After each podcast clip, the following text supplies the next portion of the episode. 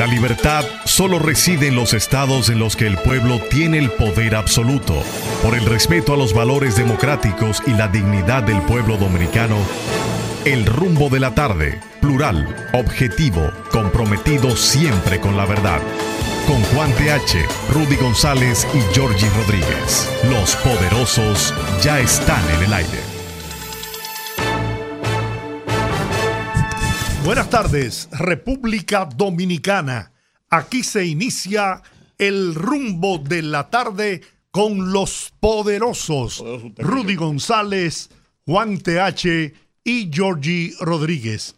Estamos en Rumba 98.5 FM en la capital dominicana y Premium 101.1 FM en Santiago la ciudad corazón para toda la región del Cibao.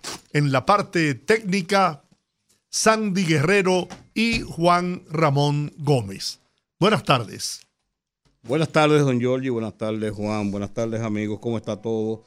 Eh, el tema que nos ocupa hoy, hay dos temas. Uno que acaba de surgir en la tarde, que es el tema de la, de la misión de intervención en Haití pero el tema que nos ocupa localmente es el tema de las primarias del PRM. Y nos ocupa porque tiene mucho significado en todo el proceso de las elecciones, porque primero es el inicio del cronograma de los, de los acontecimientos principales del proceso eleccionario. es la eh, elección oficial de los candidatos que van a representar a los partidos políticos en las diferentes etapas de la votación, municipales, congresuales, presidenciales. Y eh, ha comenzado abriendo el mes, en el mes de octubre deben estar conformados todas las, las, eh, las elecciones, con excepción de las negociaciones de las candidaturas que han sido reservadas, que tienen todavía un plazo hasta mediados del mes de noviembre. Em, concluido este plazo que se inicia, que concluido este plazo que se inicia ahora y concluye en noviembre, ya todo el mundo sabrá quién es candidato y quién no es candidato. Lo de ayer, si nos vamos a los detalles, era esperado el término de la decisión en el PRM de la elección presidencial. Eso no trajo ninguna sorpresa, eh, eso era esperado.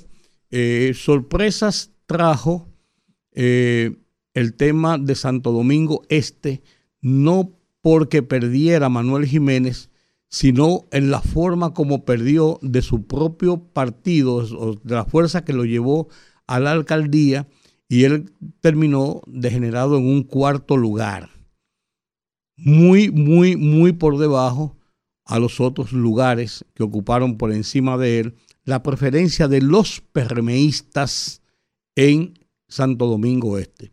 Lo de Francisco Peña se daba por un hecho prácticamente, y fíjense que en la discusión de Francisco Peña con este hombre, ¿cómo Andújar, con Andújar, con José, Andújar, eh, estuvieron más cerca en las votaciones, una votación más cercana que no en más el competitiva. Caso, más competitiva que no en el caso de lo que pasó con Manuel Jiménez, que quedó, señores, eh, fue apabullado totalmente. Entonces, yo creo que eso, eso representa algunas eh, lecciones que son interesantes de cara a cómo actúa el partido a lo interno, las bases y cómo actúan las dirigencias de los partidos. A mí no me cabe la menor duda, y no tengo papeles para decirlo, de que con Manuel Jiménez ocurrió lo que le hicieron a Roberto Salcedo en el 2016. El partido mandó a votar en contra de él.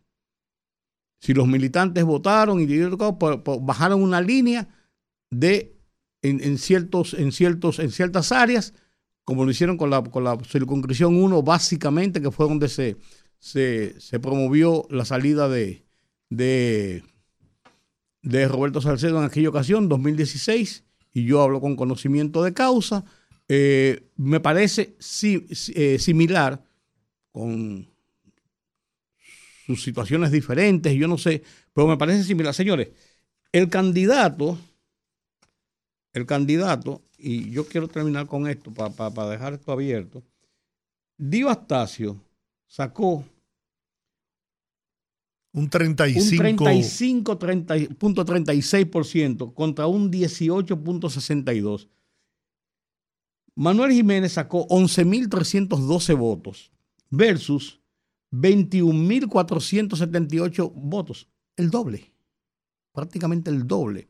Y los otros candidatos, Adán Peguero sacó un 23% y Vertico Santana un 22%. Ahí tú puedes decir que hubo un poco más de competencia que no, que no Manuel Jiménez quedara en la, en la cuarta posición. A mí, yo, no, yo tenía la idea de que Manuel Jiménez no iba a ser electo, reelecto eh, en, la candidatura. Yo tenía idea por lo que uno ha visto y ha, oído, pero no, no lo sé, porque los, los comportamientos de, los, de, los votantes es, muy diferente, pero... La, sumatoria de los tres, tanto de Vertico como de Adam, Peguero. Adam Peguero y la de Dio Astacio, es una clara expresión del sentimiento de la militancia del Partido Revolucionario Moderno que yo interpreto que ha sido producto de que Manuel no conectó con las bases del, del PRM. Es lo que me luce. Lo que fuera, yo, yo creo que, yo creo que. Porque mira, perdóname eh, que te interrumpa. Si hubiese sido una orden para mandarlo a. No se produce esa trilogía donde hubo una, una sectorización, ¿no? Entre tres candidatos. Yo te hubieran, hubieran definido uno, que fue lo que pasó, le pasó a Roberto.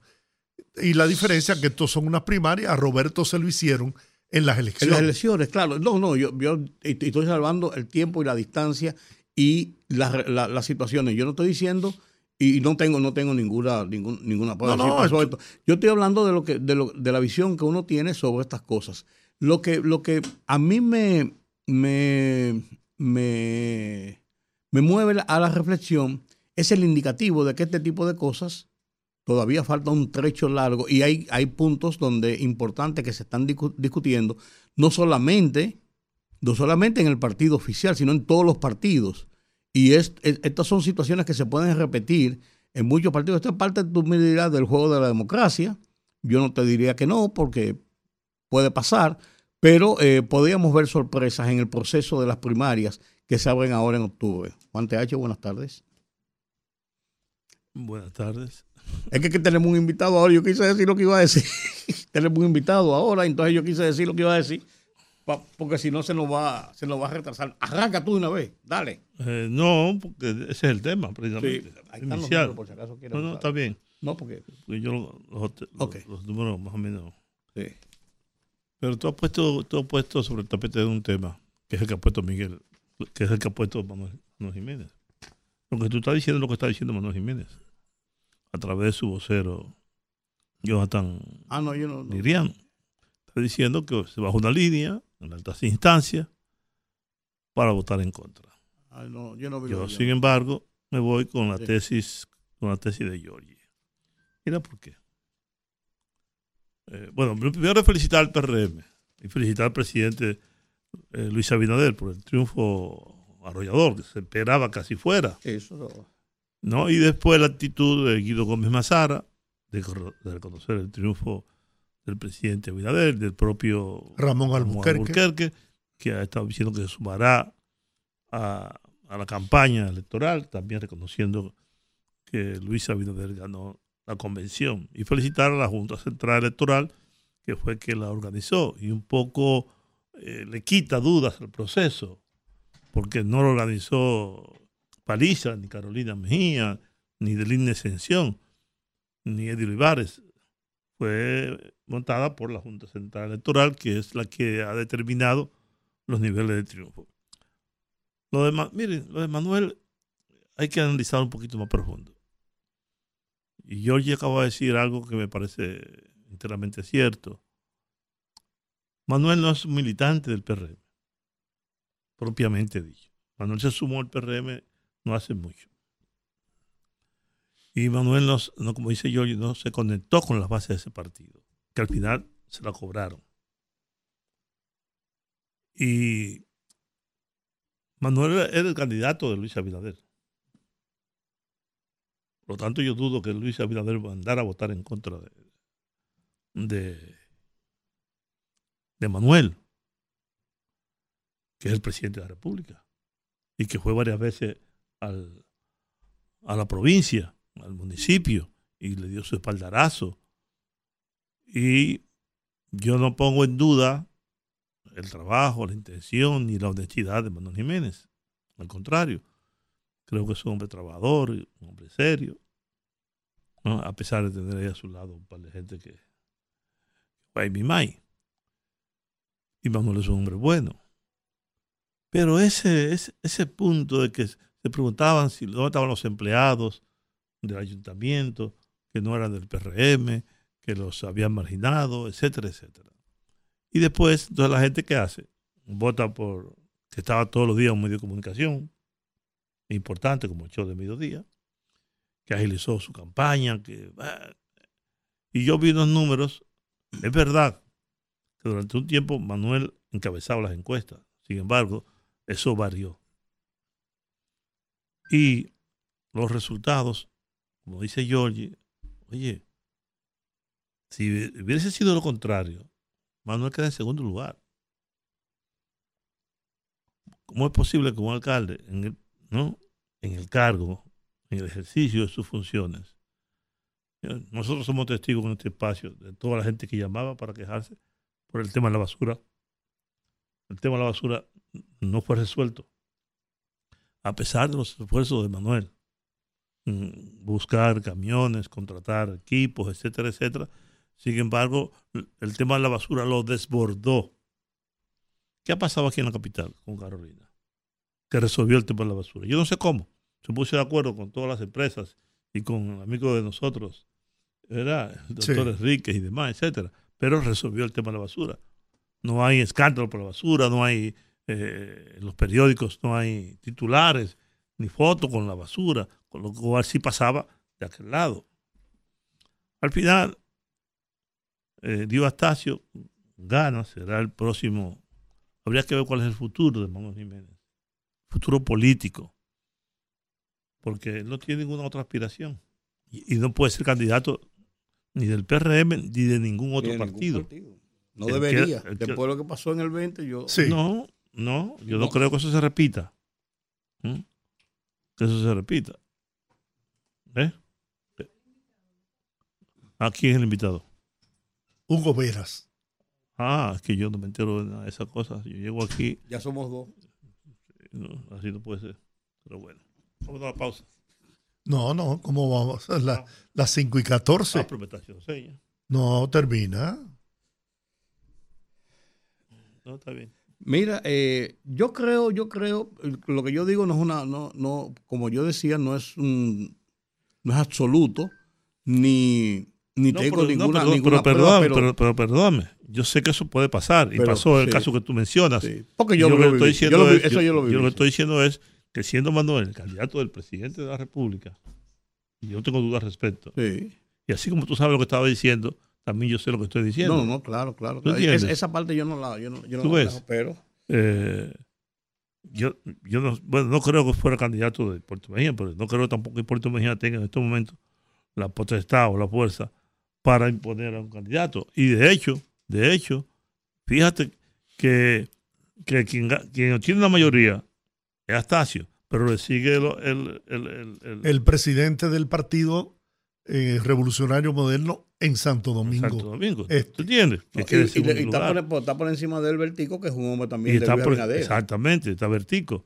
Pero Vertico comenzó tarde y la campaña de Vertico nunca fue tan agresiva ni tan pujante pero quedó en tercer lugar. Y Manuel quedó en cuarto. Eso sí, mira, por más orientación que lleguen, por más orientación, por más que yo bajar una línea, no lo voy a bajar para que voten por tres.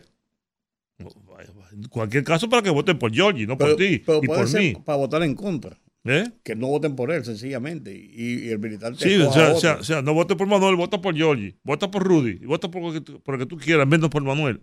Bajar una línea de esa naturaleza.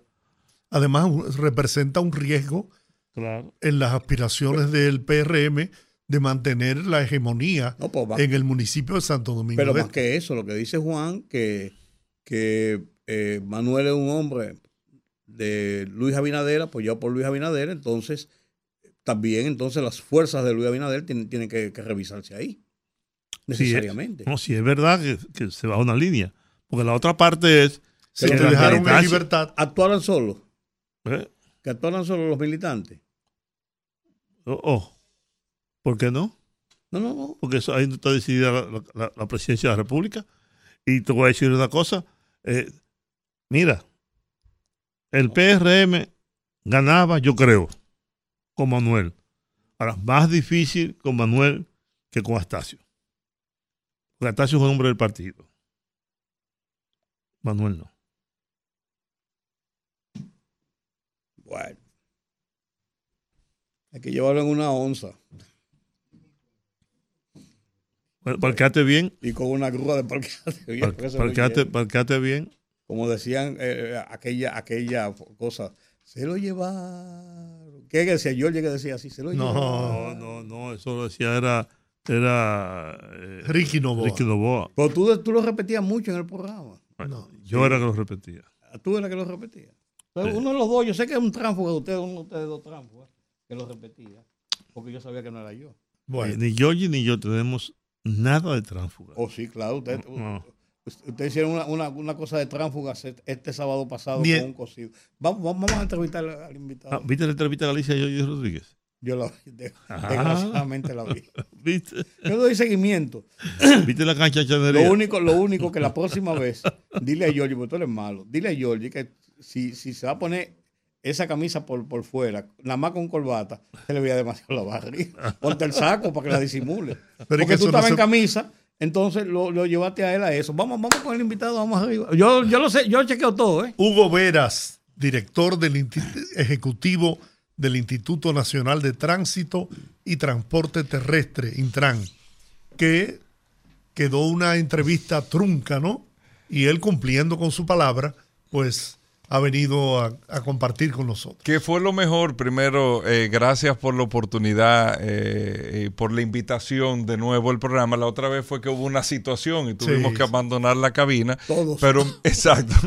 y, y nos tuvimos que salir, pero la verdad es que qué bueno que se dio eh, tal vez esa situación Sí. porque el pasado miércoles, como ustedes bien saben, el presidente Luis Abinader presentó formalmente ya el proyecto completo del sistema integrado de transporte para Santo Domingo y lógicamente lo que se está construyendo en Santiago. Y de ese tema que íbamos a hablar en aquel momento, pero yo no iba a poder darle muchos detalles hasta la presentación que, que hiciera hace unos días el presidente. Entonces ya ahora uno puede más abierto eh, manejar este tema. Pero antes le quería pedir un segundito para felicitar a ustedes que están hablando del proceso eh, del día de ayer al Partido Revolucionario Moderno, a todos los miembros del partido, a toda la dirigencia de nuestro partido, porque la verdad es que eh, yo me apego a unas palabras que dijo doña Milagros Ortiz Bosch en el día de ayer, que ella tenía tanto tiempo esperando poder hacer un proceso de esta naturaleza sin un tropiezo, sin una situación. Y yo creo que, bueno, quitando el creo, el proceso que el Partido Revolucionario Moderno llevó en el día de ayer beneficia a todo el sistema de partidos políticos. Un proceso Eso decía yo en principio. eh, muy tranquilo, con una altísima participación, in- indistintamente que eh, tenemos que cuantificar de que no estábamos eligiendo candidatos a diputados que ustedes saben que llevan muchas personas, candidatos a Senadores. muchos alcaldes, tampoco. solamente fueron dos alcaldes. Exactamente, y fue la verdad con una votación altísima, que eso beneficia a todo el sistema y beneficia a la República Dominicana. Así que felicidades a todos los miembros de la organización, a ese trabajo que se hizo en el día de ayer. Y caramba, y felicitar al presidente Abinader que fue electo por encima de un 90% eh, con eh, la candidatura ahora a la presidencia para el Que próximo. fue la periodo. mayor de las sorpresas. Lo del 90%. bueno, pero la verdad que sí. Y nosotros entonces, bueno, Hay que felicitar también a la Junta Central Electoral. un gran un trabajo. proceso ejemplar, demostró una eficiencia. Aquellos que tenían temor de que pudiese o, trataron de desacreditar a la Junta. Bueno, esta ha sido la mejor demostración de la eficiencia que tiene esta Junta Central Electoral. Y le devuelve la confianza a la Junta. O sea, el, país puede estar tranquilo, seguro de que esa Junta va a celebrar un proceso electoral transparente, diáfano, en donde se garantizará la voluntad del pueblo que sea expresada en la SUB. Y con resultados inmediatos. O sea, inmediatos. a seis y pico de la tarde ya estaban los resultados, estaba el proceso. La verdad que en el día de ayer eh, fue un gran ejercicio para la democracia dominicana y para la estabilidad eh, de todos los actores, de todos los actores y de todos los sectores de República Dominicana. Yo sé que hay mucha gente preocupada con esa votación que obtuvo el presidente Abinader, porque eso sella, primero, sella el liderazgo del presidente ante el pueblo dominicano. Pero además de eso, sella, sin dudas, el triunfo electoral en el 24 en primera vuelta. Así es, así es. los números están ahí, los números, el comportamiento que ha tenido el presidente Luis Abinader en los últimos meses en términos de las mediciones crea una tendencia absoluta. No hay nada eh, que permita que estas cosas cambien más que mejoren en favor del presidente Abinader, que ya luego de tres años de gestión de gobierno empezamos a cosechar toda esa siembra de estos tres años hemos empezado a entender como país eh, el sacrificio que se ha venido haciendo con la planificación que se ha hecho, que ha tomado tiempo, pero ya ha empezado a mostrar los resultados. Fue lo que el presidente Luis Abinader presentó el pasado miércoles, como le decía, para entrar al tema que, que me compete, que es el área de transporte siempre la República Dominicana, y no estoy hablando de que estaba bien o estuvo mal en hace un tiempo, no, yo creo que todos los proyectos son positivos, todas las obras de infraestructura son positivas, todas las obras viales son positivas, las obras de transporte, todas son positivas, pero por primera vez nosotros vemos todo un plan integral estudiado, porque hay un tema que yo puedo presentarte una idea, sea, yo te puedo decir, mira, aquí hay que hacer un tren para esto. Aquí, allí hay que hacer una cosa para lo otro, pero cuando tú ves un plan integrado y por eso se presenta el sistema integrado de transporte para el Gran Santo Domingo completo, tú te das cuenta que tú tienes ya un proyecto establecido, estudiado, que era lo que yo vengo tiempo diciendo que estábamos haciendo la microsimulación de la ciudad, la macrosimulación, para entender con ingeniería de tráfico cómo nos movemos. A veces nosotros entendemos, bueno, eh, San Cristóbal es eh, la provincia dormitorio eh, para los que trabajan aquí en la zona industrial en el Gran Santo Domingo, el distrito. Eso es lo que entendemos, eso es lo que percibimos, pero hay que estudiar exactamente exactamente el comportamiento.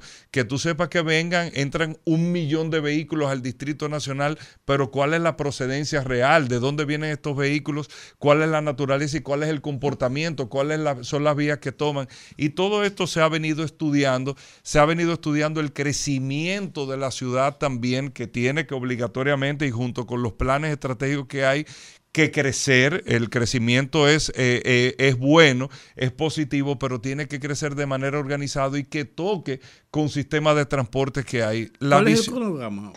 Le voy, le voy a comentar ahora. Entonces, todo esto se trabaja porque siempre hemos hablado en República Dominicana del tema de la inclusión social. Es un, es un punto que en la política siempre se toma, que los partidos políticos hablan de inclusión social. Sin embargo, esa inclusión social siempre ha tenido un eslabón que nunca nadie lo había tocado como lo ha tocado el gobierno del presidente Luis Abinader, que es la comunicación a través del transporte. Usted puede pedir inclusión social eh, para que pueda tener accesibilidad al tema laboral, al tema la salud, la educación, a todas las facilidades que tiene eh, eh, por necesidad del ser humano de tener acceso, y en este caso el dominicano, pero cómo lo, lo, comunicamos, cómo lo transportamos. Entonces, el eslabón del transporte, la visión de la inclusión social nunca se había tenido por la parte de transporte, que es lo que se está teniendo en este momento. Entonces, por eso se hace este plan que incluye, que incluye una serie de obras de infraestructuras importantísimas para poder interconectar a todo el servicio y el sistema todo el distrito y el Gran Santo Domingo, que lo mismo está sucediendo en el caso de Santiago como sistema de transporte integrado. El plan en el distrito y Gran Santo Domingo que te incluye no solamente de la línea, la extensión de la línea 2C del metro que está en un proceso, sino de la línea 1, que es la ampliación que te va a llevar hasta la Victoria también, que lleva dos estaciones más, que está en un proceso de construcción.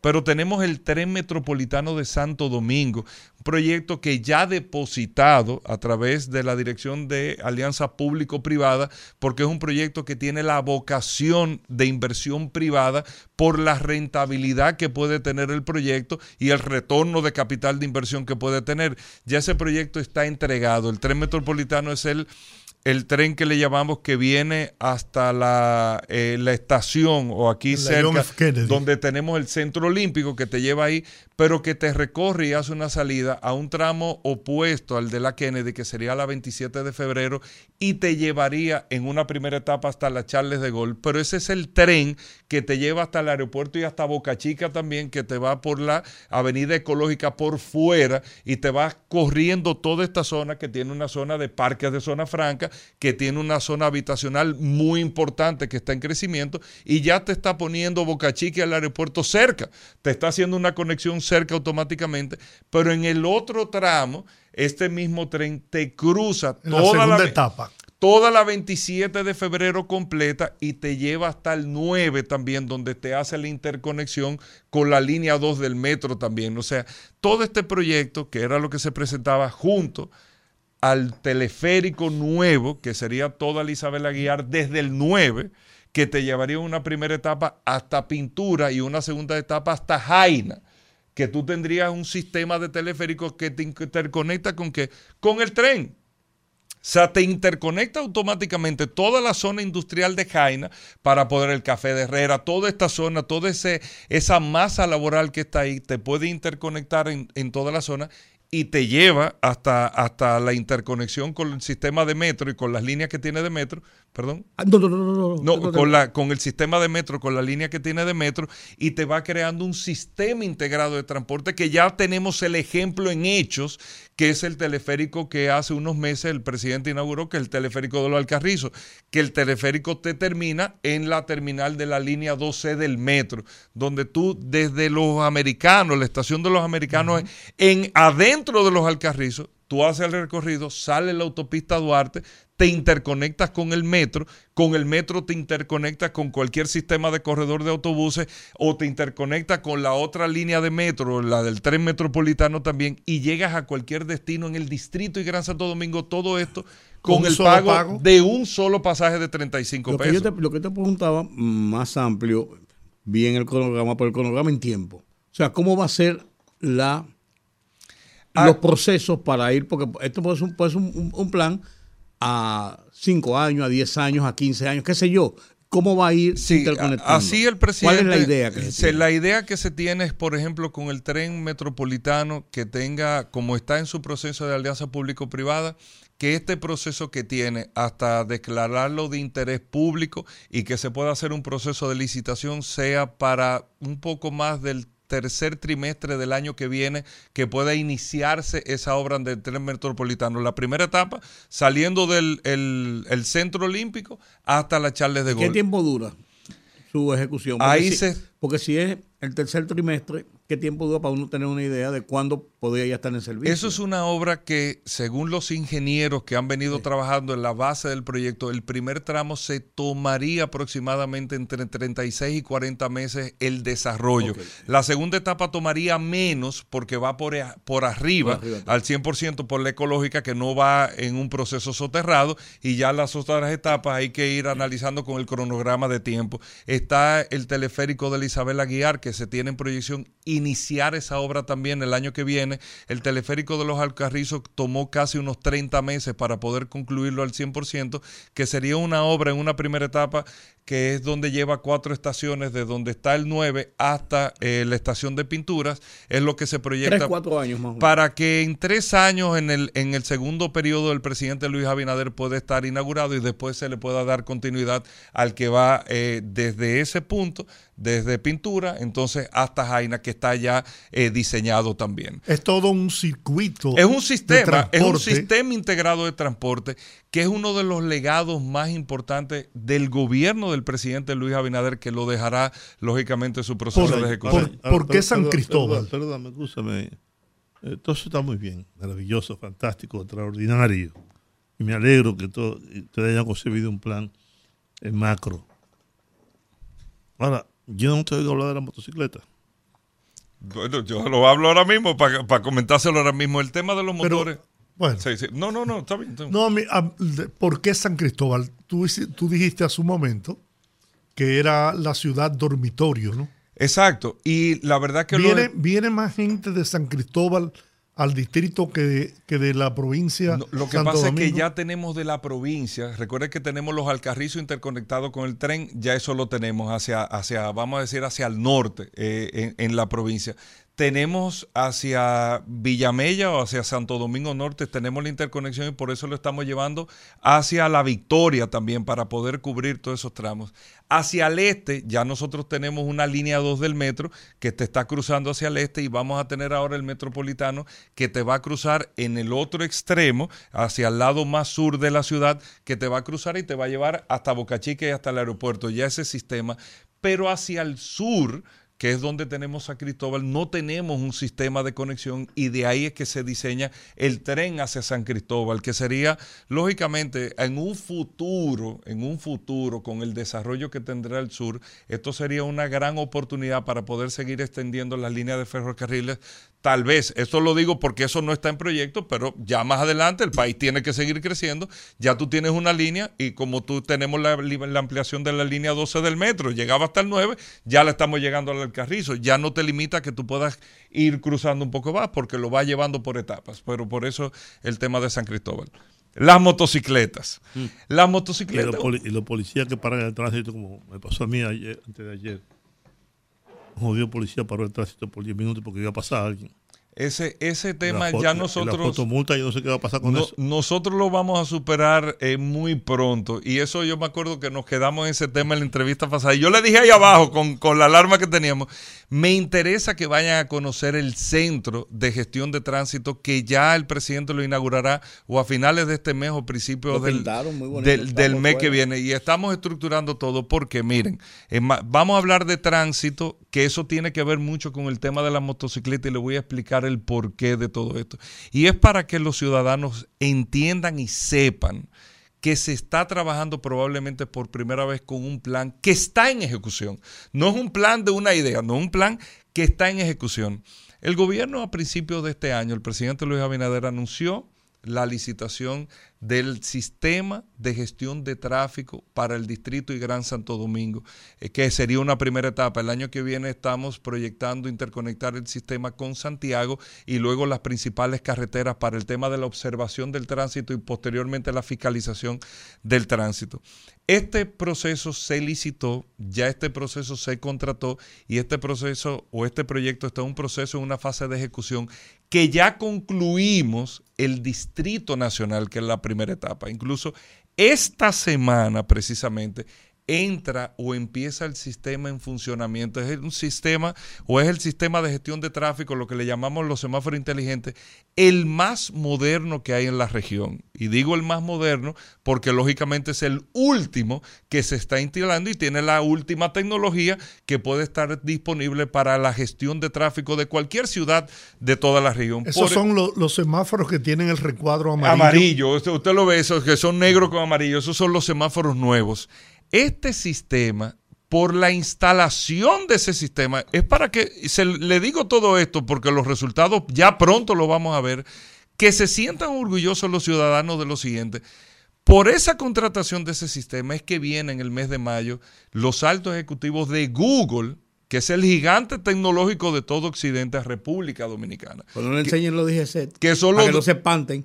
Le voy a explicar que son los, los signatarios de Waze que vienen a donde el presidente Luis Abinader, número uno, a felicitarlo, número dos, a decirle, miren, vamos a colaborar con República Dominicana y vamos a hacer un acuerdo de colaboración y cooperación para alimentar ese sistema también con las 600 mil cuentas de Waze, que hay, aquí hay 600 mil usuarios de Waze en República Dominicana que te alimentan el sistema. Por eso es que usted ve, usted dice, pero ¿cómo es? Yo le voy a explicar ahora, ¿cómo es que tema inteligencia artificial? Ustedes casi todos tienen un celular inteligente. A veces ustedes dicen, vea que como diantre este celular sale que sabe que yo salgo de rumba y es 14 minutos a mi casa o 7 minutos a mi casa. ¿Cómo sabe que yo voy para mi casa? Pues un comportamiento. Es difícil, usted tiene una rutina, aunque no se dé cuenta, tiene una rutina y aunque usted no se lo diga al teléfono, el celular lo estudia eh, por geolocalización y sabe y le va avisando, es Google, una notificación de Google que a usted le lleva también. Toda esa data va a ir alimentando el sistema junto con lo que empieza esta semana, que es la observación del tráfico del sistema. El sistema empieza ahora, ya está instalado, el Distrito Nacional Gran Santo Domingo se concluye para el mes de diciembre, que también entonces entraría integrado dentro del sistema. Entonces, el sistema esta semana, ustedes ven todas las cámaras, todo le voy a decir, empieza a alimentarse de la data, empieza a entender el sistema, aunque nosotros le ponemos patrón, empiezo a entender cuál es el flujo a las 6 de la mañana cruzando la 27 de febrero. 6.15, 6.18, 6.20.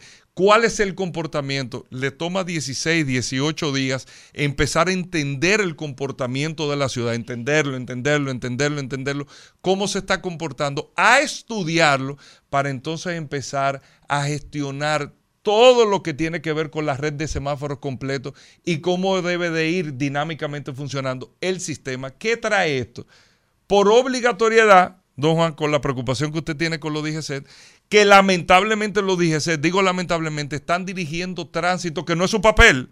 El DGC ha tenido que asumir ese papel lamentablemente. Y me da ganariamente porque nosotros no tenemos o nunca habíamos tenido un sistema de gestión de tráfico como lo estamos teniendo. Entonces usted ve, por eso lo dije, ya tienen horarios que tratan de hacer y dar lo mejor de ellos en lo que puedan. Lo que pasa es que cuando tú tienes un agente en una esquina y no tienes un agente en la otra esquina, entonces mientras yo doy paso aquí, los semáforos siguen cambiando aquí y me crea una situación muy difícil.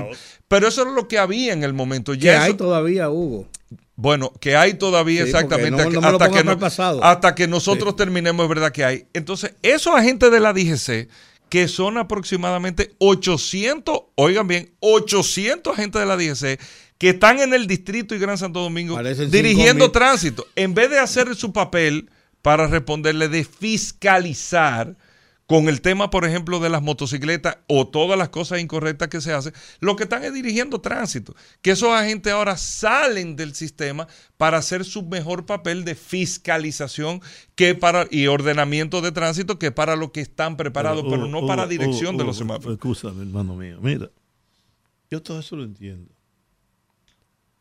Ahora, aquí hay un grupo de analfabetias que de que está en un semáforo. Vestido de verde no, no, no, no, no, no, somos nosotros los ciudadanos. Hay un tema ciudadano. Mira, desde que estamos en un semáforo no, que cambió, todo el mundo arranca. Y este es el único país del, mundo donde la luz amarilla significa acelere. acelere todo lo que usted pueda. Y entonces los motociclistas se agrupan 50 juntos y no esperan que el semáforo cambie. Sí. arrancan. Y arrancan y vienen, ¡pam! Ahí está el tablazo. Exacto. Los mandan a la esquina. ¿No? Porque son ellos. Por eso le dicen muerto ahorita. Sí. Porque es verdad. Y otra vez, sin ninguna educación, sin ninguna formación. o sea, ese, ese problema es muy grave, es muy serio, porque tiene que ver con las autoridades, tiene que ver con la educación ciudadana, con la responsabilidad ciudadana. Yo le voy a hablar de los motoristas porque el, el problema es la situación, vamos a decir así, es más compleja de la que nosotros queremos. Mucho más compleja todavía. Y le voy a explicar de dónde viene todo. yo vi un, señor hoy con cinco personas montadas en una motocicleta. Fíjese, pero, pero fíjese lo complejo del tema. Ustedes recuerdan que el presidente Abinader anunció una serie de medidas con el plan de seguridad ciudadana que una de ellas incluía el registro nacional de motociclistas. ¿Ustedes recuerdan? Sí, tú hablaste de eso la otra vez. La otra vez, pero lo voy a recordar para tocarle este tema, para, para poder caer este tema. Se armó un reperpero en ese momento, no qué sé yo cuánto esto. ¿Por qué se anuncia ese registro nacional de motociclistas? Porque cuando se van a empezar a tomar medidas para poder organizar mejor el tema de la motocicleta. Y digo esto para que la gente entienda la situación compleja que tenemos con los motociclistas. Nos encontramos, el, el, presidente y el gobierno se encuentran con la siguiente realidad. Ah, espérate. Pues yo quiero fiscalizar a los motociclistas, pero ¿cómo los fiscalizo si no están identificados? El gobierno del presidente Abinader se encuentra con una triste realidad de que aquí en República Dominicana, y oigan bien a los amigos oyentes, teníamos menos de 13 mil motocicletas registradas.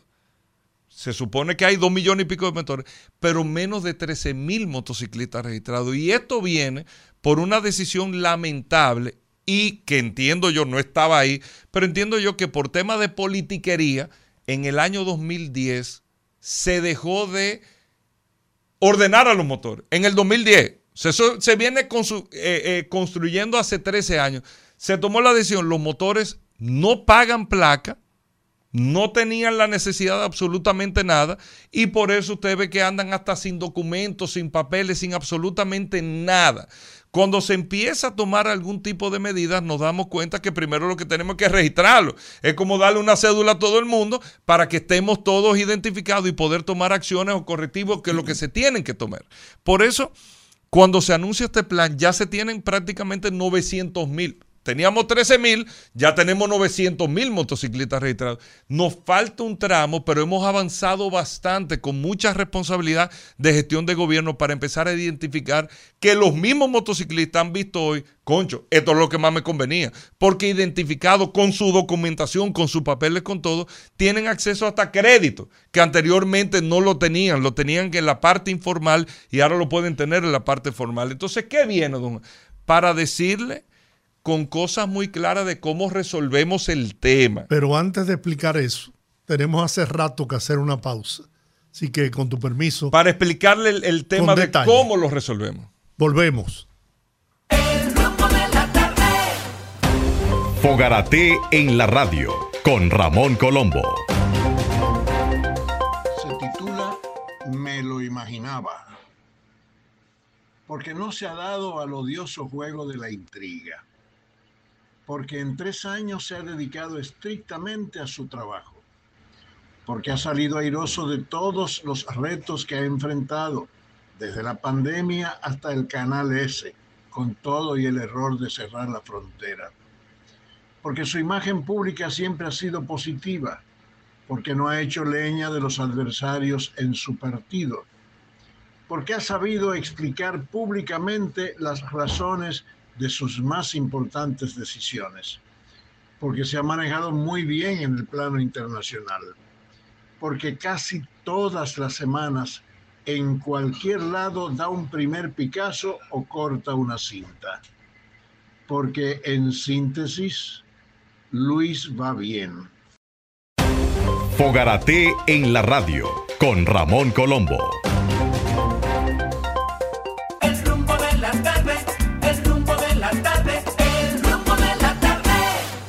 Junto con eso, Hugo, oye esto, oye esto, porque yo tuve una discusión con George aquí sobre este tema.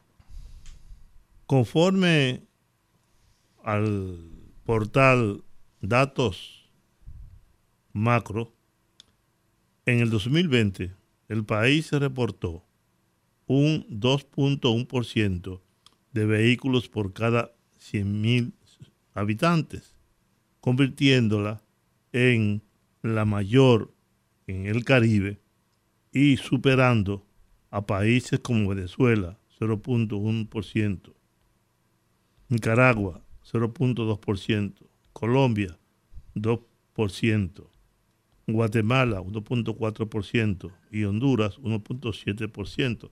Yo decía a que hay que eh, revisar en algún momento la, el parque vehicular de la República Dominicana. No sé si ustedes ah, han hablado. Ah, sí, claro, claro. Y eso, y eso se tiene y se lo explico ahora. Habría que ver porcentualmente hablando cómo están eh, en la nomenclatura del, de lo que hablan del parque vehicular por cada 100.000 habitantes, porque si nos ponemos a analizar si, si lo ven del todo, incluyendo las motocicletas, por ejemplo, incluyendo todo tipo de vehículos, nosotros tenemos casi 5.8 millones de vehículos en República Dominicana con 11 millones y pico de habitantes. O sea, pero habría que ver sobre la base de ese estudio. Pero sí, nosotros tenemos un parque vehicular que lamentablemente en su mayoría, como nunca se ha administrado, está en la obsolescencia, aunque creamos que se venden muchos carros nuevos, pero la verdad que tenemos muchos carros deteriorados, incluso vehículos de más de 15 años. No se sacan vehículos. De más de 15 años en República Dominicana es más del 65, 66%. Y entre ese porcentaje de más de 20 años, más del 70%. o sea, es un parque vehicular que tú oyes, no, yo tengo un carrito 2001 y tenemos en la mente como si fuera nuevo, un carro que tiene 22 años ya. O sea, un carro que tiene muchísimas situaciones y para eso es que viene el proceso, como lo establece la ley, que empezaría, eh, la licitación se va a hacer el próximo año del tema de la inspección técnica vehicular, que ya se está trabajando en la última vuelta de más que consulta de socialización del proyecto para la licitación. de chatarra, Entonces, pero la inspección técnica vehicular es la mayor oportunidad que tiene el dominicano. Y esto no es vendiéndose lo que estoy a la gente, es la mayor oportunidad porque, para que ustedes tengan una idea, el que tiene un vehículo de más de 15, 18, 20 años gasta más que el vehículo que usted tiene. Claro. Que es 2022, 2023. Ese tiene una esclavitud financiera con ese carro porque ya por regularidad toda la semana, sin darse cuenta, le gasta 1.500, 2.000. Si no le da un palo y no gasta toda la semana, 1.500. El aceite que bota, esto que lo. sabe el mecánico. Entonces, cuando tú vienes a ver, el carro le está saliendo en costo de mantenimiento 60 y 70 mil pesos al año. 60 y 70 mil pesos al año, que con un carro moderno. Y cuidado. Y cuidado, tú no gastas más de 20 mil pesos, 15 mil pesos al año. Entonces, es una esclavitud financiera que ese vehículo deteriorado, entonces, no puede salir de él en el mercado, no hay quien te lo compre, tú lo tienes con muchísimas situaciones y la respuesta para salir de eso es inspección técnica vehicular. Cuando se haga el proceso de inspección técnica vehicular, como lo establece la ley 6317 en el año 2027, 10 años después de promulgada la ley, entonces hay que por obligatoriedad los vehículos que no pasan inspección técnica vehicular hay que chatarrizarlo. Obligado, como lo dice la ley. Y eso automáticamente te trae una oportunidad porque en todos los países del mundo entra el sistema de compensación de esa chatarra. Pues yo como Estado tengo que intervenir. Usted tiene un carro esto, el valor de usted nominal es esto de ese vehículo, yo te lo compenso. Lo chatarrizo y con esa compensación tú tienes ya acceso real a poder, en caso de que sea tu opción, adquirir un vehículo mucho más moderno y que no te cree esa esclavitud financiera. Eso, gracias a Dios, está sucediendo. Por eso yo le digo, y una persona eh, que yo estimo muchísimo y quiero muchísimo, se me rió eh, ahorita que dije, dije la palabra happening. Pero la verdad es que todo eso es happening. O sea, todo esto que yo estoy diciendo está sucediendo. Lo que pasa es que son procesos que entre su contratación, su eh, construcción e implementación toman un tiempo, pero lo importante es que la gente sepa qué está sucediendo. Volvemos al tema de las motocicletas y volvemos al tema de poder. la molestia de la motocicleta, como la molestia del comportamiento de muchos eh, conductores que están en la calle, es la falta eh, de observación de la autoridad, de la fiscalización y de la consecuencia a la que la gente pueda tomar. Recuerden que nosotros estamos viviendo en una situación donde estamos atentos. Si no hay un agente en una esquina o si no hay un agente en una calle de una vía, tú te robas el pedazo.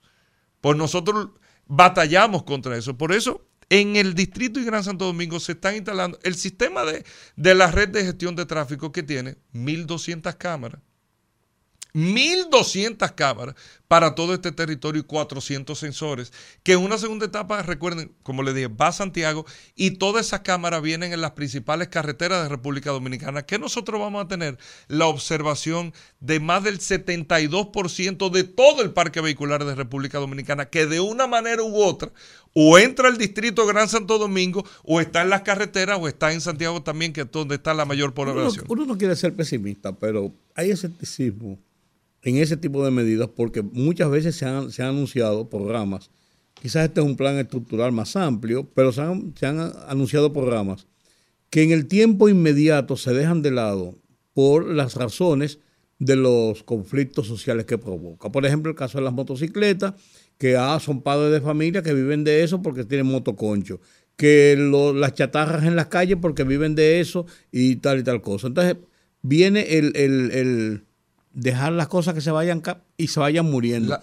¿Qué, ¿Por qué podemos confiar en Le acabo de decir, don Rudy, que lamentablemente lo que los ciudadanos entendían que era una, un beneficio que le daban por una complacencia, evitar una situación, se han dado cuenta hoy que ha sido lamentablemente una esclavitud para ellos. El haber dejado los motociclistas, como yo le dije, de hace 13 años, quienes más están valorando eso son los usuarios de la motocicleta, porque son los que viven el tema de la inobservancia por la delincuencia, número uno, son los que viven la, la situación de la no documentación, número dos. Y usted le puede preguntar a las mismas paradas de motoconchistas también, que ahora tienen, por estar organizado e identificado, hasta acceso real, eso es pyme, hasta acceso a crédito que antes no lo tenían porque no tenían una base de absolutamente nada.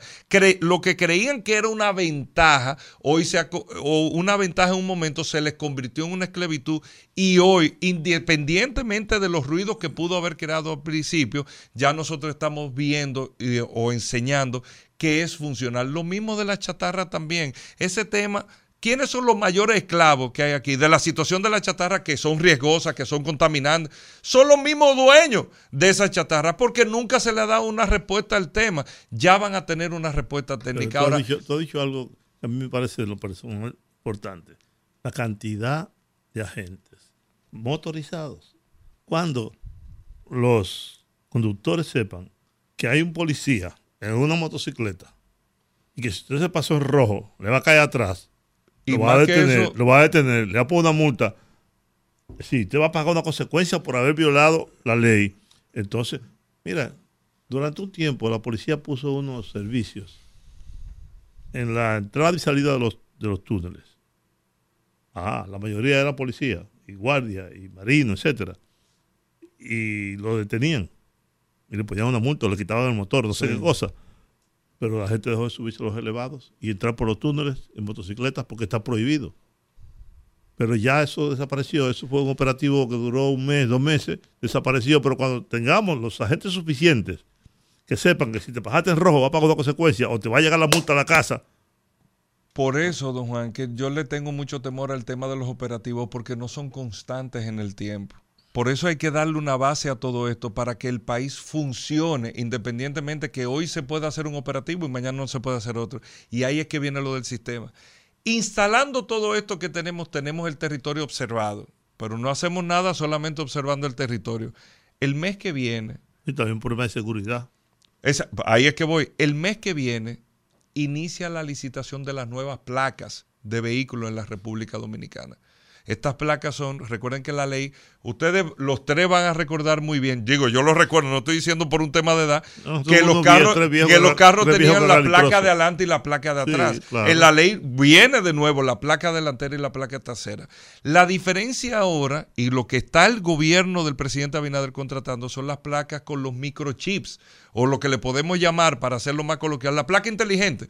La placa tiene un microchip adelante, tiene un microchip atrás y tiene el marbete único. Eso se está licitando ahora para cambiarlo cuando? Para cambiarlo en la próxima renovación de, placas en el año 2024. Se hace la contratación de la placa ahora, se va a un proceso de producción de todas esas placas que necesita República Dominicana, que incluye las motocicletas también dentro de la placa con el microchip y se cambian el próximo año. ¿Qué va a pasar con esa nueva placa? Ahí tú vas a tener todo. Ya nosotros tenemos integrado el seguro dentro del sistema. Ya yo puedo ser un marbete de seguro que tú tienes, que está vencido o no está vencido. Tú no tienes que enseñarle un marbete porque usted probablemente no pagó el seguro. Usted le dieron un marbete, cogió cuatro pagos, hiciste el primero y más nunca lo pagaste. Pero eso es un sistema de riesgo porque si le choca a usted, ese no tiene cobertura para la responsabilidad de lo que tuvo. Ya tú tienes el marbete que está dentro del sistema. Y, Pero para, y para los policías también, yo supongo que con esa placa nueva, inteligente, los agentes que están... Exactamente. ¿De quién es el carro? Ah, no, ese carro es de Giorgi Rodríguez. Pero no solamente. Ah, pero la que anda en ese carro es Obeida, no, pero el carro es de Giorgi. No, pero más allá de ahí, no solamente los policías y todo eso. Estamos hablando, su vehículo se lo robaron. Dios lo libre. un reporte, automáticamente usted tiene un sistema que va observando. Porque se detecta automáticamente. Miren, miren hasta el punto donde estamos llegando. Por eso, antes de nosotros hablar de placa inteligente, no hacemos nada con placa inteligente si no tengo un sistema para observarlo. Entonces, ¿qué está haciendo el gobierno responsablemente? Montando el sistema de observación está ya en un proceso de contratación de las nuevas placas, los motores, todo está ahí. El marbete, en el marbete tú vas a tener el paso rápido. Ya tú no tienes que. Saca el paso rápido, tú lo tienes ahí. La renovación de la placa, a partir del próximo año, cuando tú cambias, tú no tienes que estar cambiando marbete. Ya eso se acabó, es como una recarga de llamada. Tú todos los años pagas tu placa. Si no la pagas, el sistema te observa automáticamente y te fiscaliza automáticamente. Que por eso mucha gente le ha generado mucho interés el tema de la fotomulta, que la ley lo establece, pero la fotomulta no es una conversación para esta etapa, porque nosotros tenemos primero que cambiar las placas, que hacer todo el sistema para que entonces podamos hacer una fiscalización electrónica, que es lo que vendrá en su momento con el tema de la fotomulta. Pero todo eso está sucediendo toma tiempo, queremos la solución para mañana. Ahora, lo que sí yo le puedo garantizar es que la solución será definitiva para este tema. Un amigo eh, oyente nuestro en Puerto Rico, dominicano, nos pregunta, eh, nos pide que te preguntemos si está garantizado el servicio de energía para todo ese sistema no solamente garantizado, el sistema está alimentado por seis eh, distintas alternativas e incluso tiene una autonomía que está entre 8 y 9 horas, que en el caso de cualquier situación que pase y con las alternativas que tenga, y tengo que decirle que una de esas alternativas, y le agradecemos mucho al sector privado y a todos los comercios también que mantuvieron no solamente interés, sino Tú tienes, como decimos, la luz de la calle, la luz del centro, tienes otras alternativas también en fases aleatorias a donde está el tema, pero tienes una autonomía que en caso de una situación tú tienes el sistema funcionando por ocho horas, que más de ocho horas ya sería una catástrofe lo que está pasando, con tanta alternativa con el tema de energía, pero sí tienen una autonomía de ocho horas en caso de que haya un corte general eh, eh, del sistema de alimentación de energía también para que, para que la persona eh, tenga la información. Y todo eso está sucediendo. Por eso yo les digo, eh, y les podría eh, más que garantizar que todos los pasos que se están dando en materia de transporte, en materia de tránsito, con el tema de la seguridad vial también, que República Dominicana en este mes de octubre, yo voy a aprovechar para decírselo a ustedes, aunque no lo hemos anunciado todavía, tendrá aquí en República, tendremos aquí en República Dominicana la visita de más de 10 ministros de transporte de toda la región, donde aquí se eligió en el mes de mayo en Estocolmo, en una reunión precisamente enfocada con el tema del Observatorio de la Seguridad Vial y todo lo que está pasando en la región, se eligió hacer en República Dominicana ahora en octubre ese Congreso de Seguridad Vial para las prácticas que están haciendo todos los países y el intercambio con República Dominicana. Con esto les digo que para no más tarde del año teniendo resultados ahora. O sea, vamos a tener mejoras sustanciales en la ciudad en materia de tránsito. Estamos viendo todos los avances que estamos teniendo en el transporte. La línea 2C del metro, que ya el presidente eh, tiene previsto para el próximo año inaugurar. Tenemos el monorriel en Santiago, tenemos el teleférico en Santiago que se inaugura a finales de este año.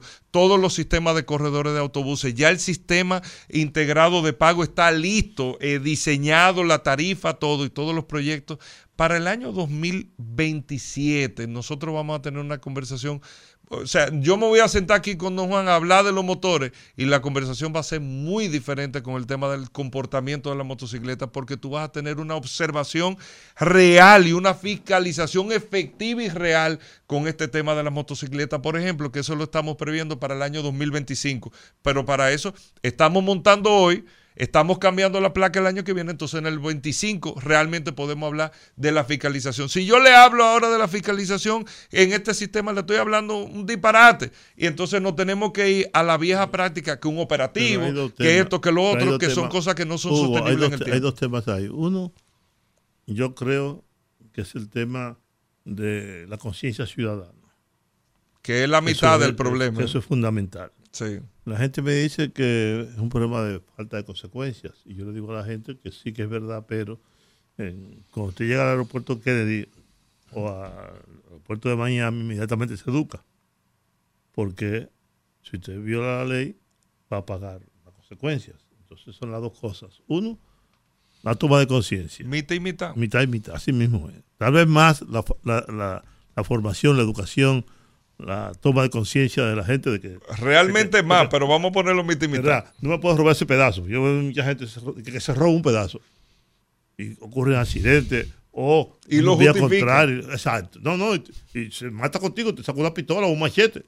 No, Se mata contigo, no te mata. se mata, sí, porque Sí. Sí, pero como usted dice, el, el Estado Dominicano está poniendo su 50% al 100%, reconociendo humildemente de que la gente no ha tenido confianza con este tipo de medidas. Con ese, o sea, nosotros estamos partiendo de ahí. Por eso estamos ganándonos paso a paso la confianza de la gente para que pueda entender que tiene que haber una parte que tiene que darle al ciudadano también al, al, al 100%. La gente va a ir viendo cambios. En materia de tránsito, cuando el sistema de gestión de tráfico esté funcionando, yo le puedo apostar a la gente a decir, conchole, pero ven acá esto realmente está funcionando. Este sistema está funcionando. Yo estoy viendo una mejoría sustancial como lo va en el flujo de tráfico. Yo estoy viendo esto, lo otro. Déjame yo empezar a poner de mi parte. Yo no tengo que esperar que llegue una fiscalización eh, de fotomulta para yo no hacer lo incorrecto. Eso no es eh, un impuesto. Yo se lo he explicado muchísimo. Eso, eso es al que viole la ley.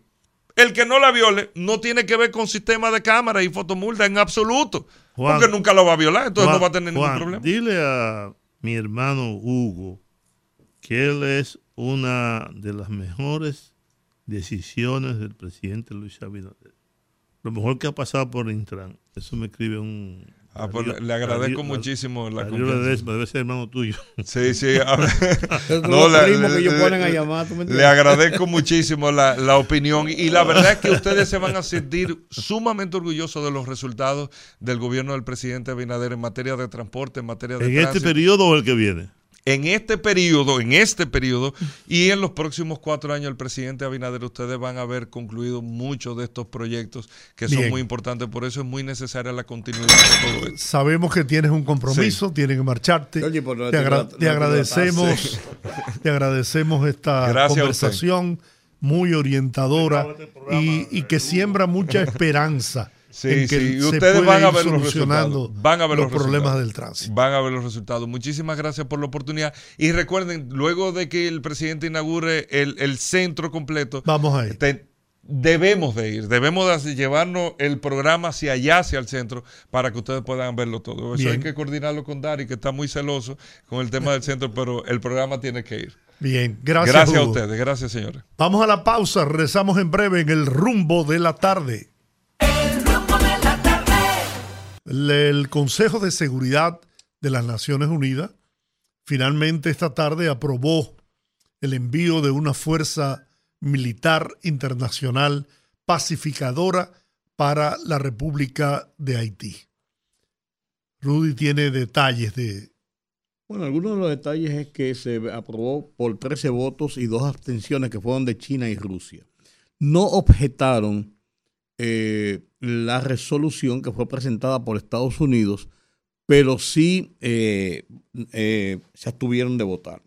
La fuerza que se va a desplegar tiene varias características. La primera de ellas es que no es un asunto inmediato.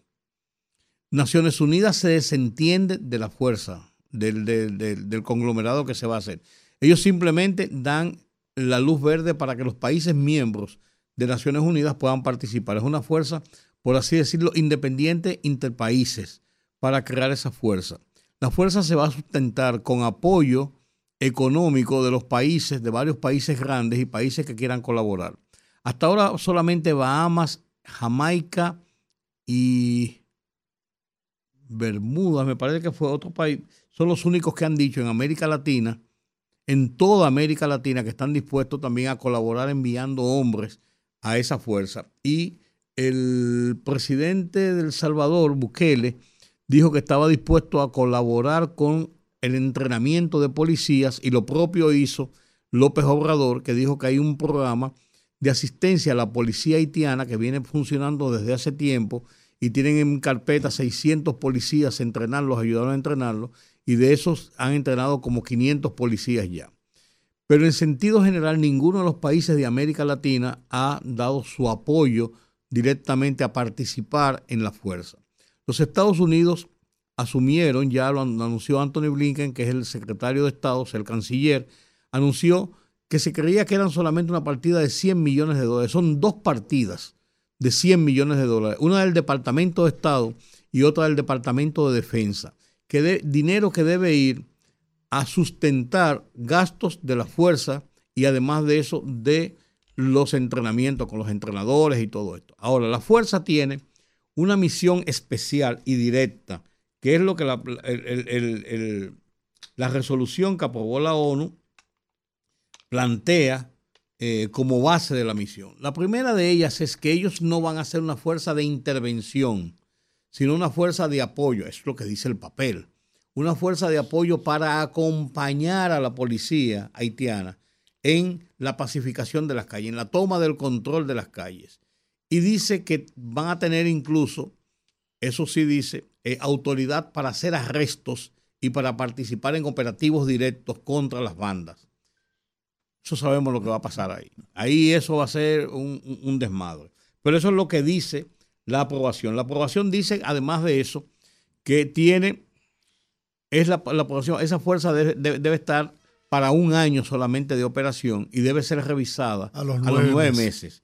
Y además de eso, además de eso, eh, establece que los componentes de la fuerza se va a establecer quienes lideran la fuerza, o sea, quienes van a ser los, porque no van a mandar todo el mundo policía y vengan para aquí, o guardia, o cañones, o lo que sea, y todo el mundo, pues, el caos puede ser mayor. Van a, establecer un centro como de comando y de países responsables a esto. Kenia ha dicho que está en disposición de enviar hasta mil hombres, dos mil hombres juntos, hasta mil hombres, en una forma rotatoria.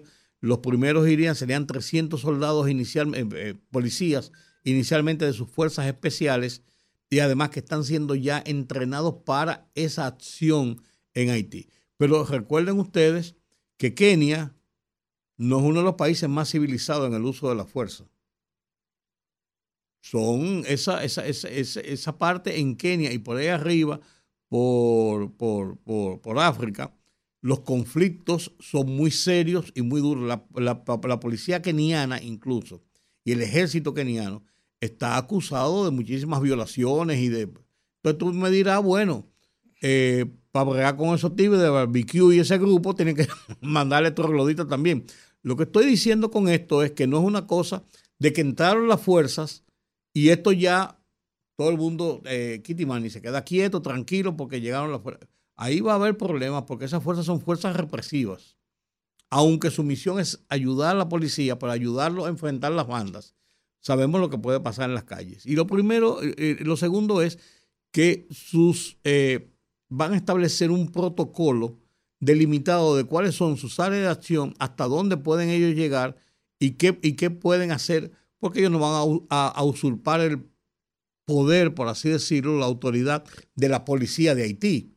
Pero en cierto modo sí, si la policía de Haití no ha podido con ellos, ellos van a ir y no es ayudarlo, de que aquí estamos detrás para que ustedes tiren adelante. No, no, ellos van a, van a resolver en la práctica. Pero es un paso importante la creación de esta fuerza porque ahí esto va a involucrar países y a la comunidad internacional, lógicamente, en una acción sobre la crisis de Haití. Canadá y, Francia, que son dos de los países más eh, que siempre se, se han caracterizado por ser apoyo de, de, la situación de Haití, han dicho que ellos están en disposición también de crear un fondo y también en su momento de eh, implicar fuerzas, pero que todo tiene que, tiene que ser programado con el liderato de Kenia, que es quien ha, ha, promovido esto, y el liderato de Estados Unidos, que aunque no se erigen en los líderes, sí realmente van a tener un liderazgo por razón geopolítica y además de eso por razón del dinero que están invirtiendo en ello. Esa más o menos es la situación. Ahora, yo creo que lo importante para nosotros es ver qué esto afecta a República Dominicana o no. Mucha gente puede pensar, bueno, entraron las fuerzas ya, a Barbecue le doblan el brazo y todo se resuelve, pero nosotros tenemos una situación diferente. a la situación de la fuerza, que tiene que estar está involucrado en todo el caos que hay en Haití.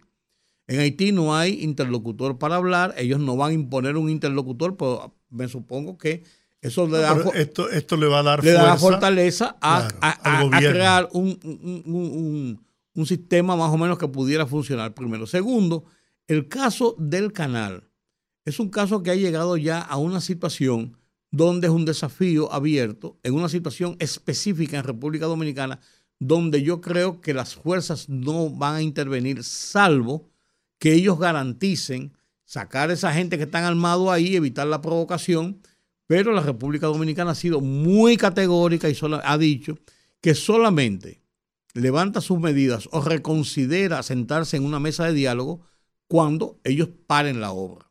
Entonces podría ser que en esta que en este interreno se llegue a ese a ese acuerdo con esta situación. Pero mira, yo pienso que esta fuerza, como tú muy bien señalabas, le va a dar cierta fortaleza al primer ministro. Que si bien es cierto que en una actitud eh, poco responsable, pues eh, prácticamente se sumó a los que estaban en favor de la construcción del canal, no menos cierto es que no tenía otra opción. Es más, para poder regresar a Haití después de su comparecencia ante la Asamblea de Naciones Unidas, yo creo que le, le hubiese resultado muy difícil si no hace el tipo de pronunciamiento que, que hizo y que eh, tranquilizó por lo menos a aquellos que lo amenazaron con que iban a derrocarlo. El caso de Barbecue. Sí. Entonces, si le devuelven cierta fortaleza a las autoridades haitianas, yo creo que ese es el camino para la solución a la crisis planteada por el tema del un canal que nosotros entrevistamos en el programa de televisión, Juan y yo, a Silvio Carrasco, un ingeniero altamente calificado, y nos dijo que ese canal no iba a ser poder, no iban a poder conectarlo, porque estaba por encima del nivel del río. Y había que hacer una serie de, de trabajos y de. Por bombeo. Bueno, pero el tema es que, retomándolo, yo creo que si fortalecen la autoridad del, del gobierno interino de, de Haití, podría abrirse una, una posibilidad para que entonces la República Dominicana, en un gesto también de buena voluntad, eh, pudiera flexibilizar las medidas que se han tomado, eh, que han dado, que han demostrado haber sido eficientes. La decisión del presidente de demostración de fuerza, de cerrar la frontera, de enviar a las Fuerzas Armadas, persuadió a, las, a los organismos internacionales, a Naciones Unidas, a, los, a las potencias internacionales, a, a mirar su, a poner su mirada hacia Haití y a tratar de buscar una solución. Entonces, yo, para mí, esta decisión de la fuerza inter- interamericana, internacional, Internacional. internacional, que va a entrar en acción en Haití, se puedo calificarlo como un éxito de la diplomacia del gobierno dominicano. La, la resolución contempla también limitar la venta de armas a Haití, eh, garantizar un protocolo para respeto de los derechos humanos y establecer responsabilidades y asimismo eh, manejar las normas que rigen las relaciones internacionales de Haití con otros países. Eso, eso, eso te digo, tiene, hay que ver, hay que ver. Yo creo que esto es mejor que nada.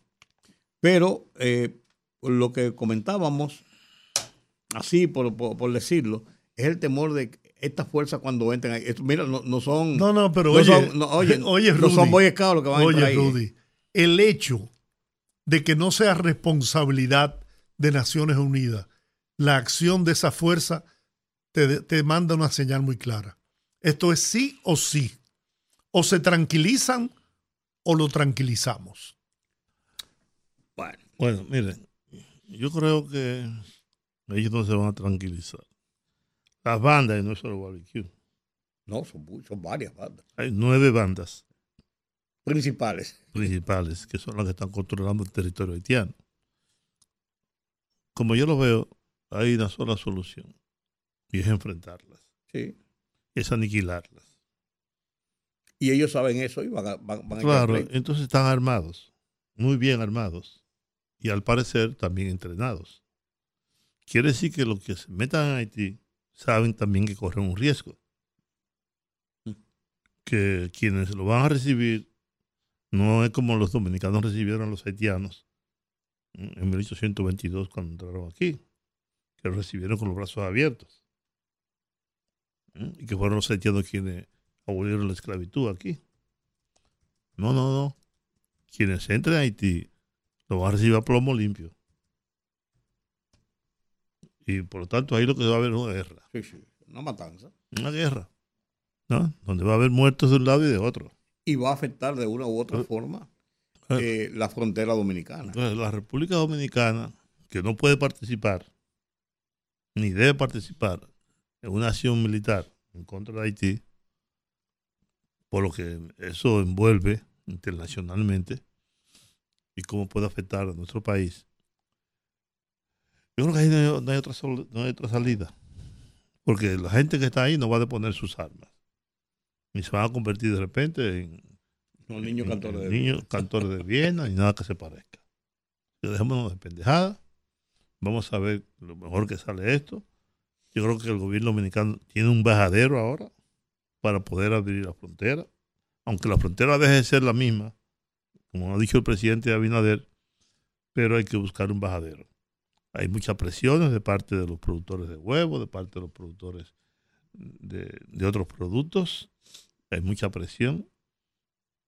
Y yo creo que el gobierno Sí, pero yo te voy a va a decir, flexibilizar. yo, yo te voy a decir algo. Ok, flexibiliza el gobierno y permite el, el comercio bilateral. Ahora, ¿qué pasará del otro lado de la frontera si sigue el dominio de esas bandas criminales? ¿Eh? No, la intervención A lo mejor, a lo mejor, Pues, justamente por eso, la por eso le intervención- digo, La intervención precisamente. por eso le es la digo. Entonces, facilitar eso. claro, Fíjate que el, el objetivo primario de la intervención es imponer el orden público, enfrentar las bandas. Ese, Por- ese es el, el objetivo por eso, número yo, uno. por eso yo dije hace un momento, esto es sí o sí. O se tranquilizan o los tranquilizan. No hay de otra. Porque, ok, flexibiliza el gobierno dominicano la medida del cierre de la frontera. Permite el comercio por un asunto humanitario, el comercio eh, bilateral. Ya ese comercio habrá que acordonarlo, ¿eh? hay, hay que regularlo. Pero además de eso, ¿permitirán las bandas del otro lado de la frontera que la gente cruce a hacer sus compras, a comercializar? Bueno, ahí tendrá la fuerza que hacer. Ah, ahí es donde yo quería llegar. La fuerza. Esas zonas fronterizas tendrán que ser militarizadas por esas fuerzas Por pacificadoras. eso el presidente ha dicho que la frontera no será la misma a partir de ahora. Correcto. Bueno, entonces, Esa es, la, esa, es, esa es la situación. Pero parece que esa es la única solución viable o el inicio de soluciones viables ante la situación de deterioro progresivo que tiene Haití. Porque no es una situación que está estancada ahí, que está en un, en un sitio lejos de nada. Es una situación que va en progreso y que va cada día más eh, convirtiéndose. Es una bola de nieve, es, una, es un desastre. Y Henry, ayer ¿Ustedes Henry. vieron la perla de lengua que le dio Bimbincito a, a Bauta? No, sí. La perla de lengua. sí. ¿eh? Bueno, yo no, mejor no voy a comentar lo que pienso. Oh, bueno, y eso que eso eran, eran llaves. Pues claro, No, eran- pues yo, pues, te estoy diciendo, no voy a ¿Tú qué lo- sabes de eso? no voy a decir lo que pienso. Americano, ¿tú qué sabes de eso, americano? ¿Mm? Dilo, hombre, no Tene- pienses, te- dilo, hombre. tenemos ahí el, el- lo que dijo Bauta, lo que dijo Vin- Vinicito. Si lo Este- quieren A escuchar. este le gusta el chisme. Sí, eso es un, chisme, no puedo si tú quieres ponerlo. ¿Eh? No, no, si ustedes están de acuerdo. No, no, yo, yo Porque ni eres tú, ni es Juan, ni yo que lo dice. No, no, no, lo que tú quieras, tú eres el dueño de este programa. Así que, no sé, lo tenemos disponible. Bueno, pues vamos a oírlo. Tú que lo tenías ahí, era porque tú lo querías poner. claro hablar de honra, bautas rojas, hablar de Vinicio Castillo, tiene que enjuagarse la boca, el trucutú de Bauta Roja. Porque ni en mi vida privada ni pública, nadie ha podido cuestionar la honra mía. Nadie. Y mire que yo he peleado con gente de mucho poder en el gobierno. Y nunca nadie, y los gobiernos del PRD que enfrentamos también, nunca nadie pudo sacar absolutamente nada. Porque en nuestra vida no hay nada que hayamos hecho para arrepentirnos, para que ven este trucutú, salta para atrás, que es senador, porque Luis Abinader le regaló la, senaduría, póngalo ahí, mírenlo ahí, un tránfuga, mírenlo ahí levantándole la mano a Luis, ese, ese Bauta Roja, ese bocón del fútbol. Que ahora, después de, andar hace tres años con Luis Abinader, le anda lambiendo a Danilo Medina el apoyo, para que lo apoye en la senaduría de, de Salcedo, de Hermanas Mirabal. Eso sí es indignidad. Eso sí es deshonra. Que Luis Abinader, que yo estoy mandado, yo no le debo nada, ni Luis Abinader me ha dado nada a mí, ni el PRM. Ahora, a ti sí te han dado esa senaduría y esos cheques que te salen y todos los beneficios que te salen, se los debes tú a ese hombre que está ahí. Que ahora está hablando de contra Luis. Que debiera de, de darle la gracia, porque no tenía voto, absolutamente ningún voto para salir, senador. Y tengo la información de allá de, de hermana Mirabal, que los PLDistas no lo quieren. Bueno, ese pleito va para largo. ¿eh? Vamos a la pausa. Al regreso que hable el pueblo. Conectando con la gente, que el pueblo hable en el rumbo de la tarde.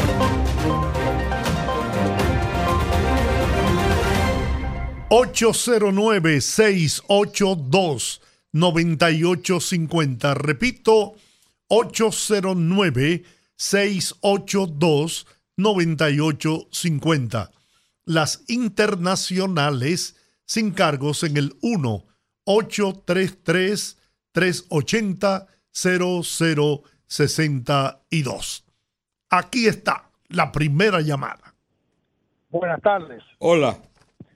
Eh, mi preocupación sería Ajá. de que si al momento de entrar esas fuerzas en Haití no vendrán esas bandas a República Dominicana, no se no se cruzarán por la frontera. Tratarán de hacerlo algunos de ellos, pero esa es la responsabilidad de la seguridad dominicana.